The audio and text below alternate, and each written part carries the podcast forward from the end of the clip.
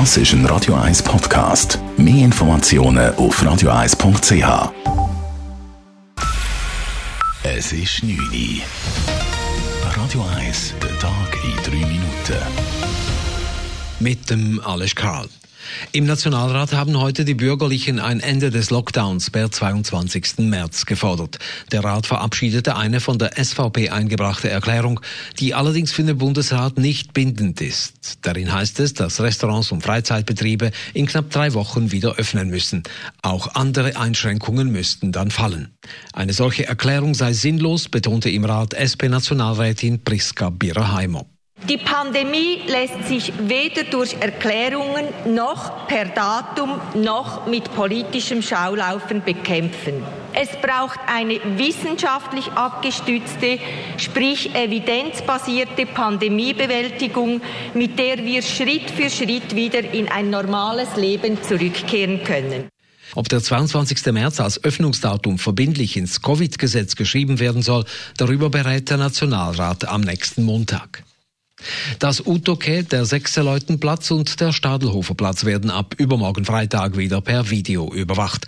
Insgesamt 18 Kameras kommen dort zum Einsatz. Eingeschaltet sind sie allerdings nur von Freitag bis Sonntagnacht von 21 Uhr bis 5 Uhr früh. Die Überwachung ist vorerst für einen Monat vorgesehen. Die Stadtpolizei reagiert damit auf die aktuelle Situation, wie Sprecherin Judith Hödel sagt. Es ist dann dort auch wiederholt zu gewalttätigen Auseinandersetzungen, zu Raubüberfällen, aber auch zu Angriffen auf die Polizei. Man hat dann äh, in erster Linie mal die Polizeipräsenz erhöht an den Wochenenden und jetzt hat der Kommandant entschieden, dass wir die neuralgischen Punkte auch Video überwachen Bereits im Sommer 2019 gab es am Utoke und in der Gegend um den Stadelhofer Platz während zwei Monaten eine Videoüberwachung. Die Lage hat sich daraufhin beruhigt und die Kameras wurden wieder außer Betrieb genommen. Das Kandidatenfeld für die Zürcher Stadtratswahlen im nächsten Februar gewinnt an Konturen. Heute haben die Grünen bekannt gegeben, dass sie mit den beiden bisherigen Karin Rickard und Daniel Leupi wieder antreten. Gleichzeitig wollen die Grünen einen dritten Stadtratssitz erobern. Michael Baumer von der FDP und Andreas Hauri von der GLP haben bereits angekündigt, sie treten im Februar 2022 wieder an. Nicht mehr aufstellen lässt sich AL-Stadtrat Richard Wolf. Noch unklar ist eine erneute Kandidatur der drei SP-Vertreter sowie von FDP-Stadtrat Filippo Leutenegger.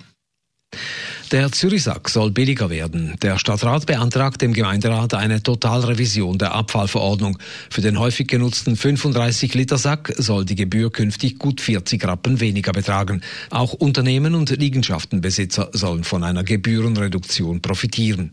Die Stadt will auch einen 10-Liter-Abfallsack für Kleinhaushalte sowie eine flächendeckende Grünabfuhr einführen. Die Änderungen dürften frühestens in zwei Jahren in Kraft treten. In Hinwil im Zürcher Oberland ist bei einem Großbrand das Industriegebäude der Büro-Traktorenfabrik großteils zerstört worden. Verletzt wurde nach bisherigem Kenntnisstand niemand. Gemäß der Kantonspolizei hätten alle Personen das Gebäude rechtzeitig verlassen können. Die Brandursache wird noch abgeklärt.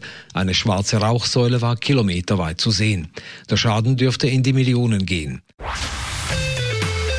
Radio 1 Wetter. Morgen am Donnerstag schimmert dann zuerst noch die Sonne durch die Wolkendecke. Am Nachmittag könnte es dann aber da und dort regnen kommen. Temperaturen am frühen Morgen um 2 bis 5 Grad, am Nachmittag bis 13 Grad. Das war der Tag in 3 Minuten.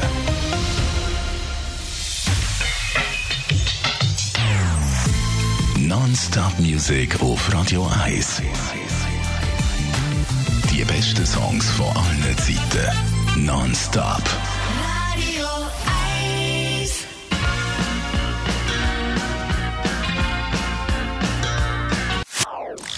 Das ist ein Radio 1 Podcast. Mehr Informationen auf radio1.ch.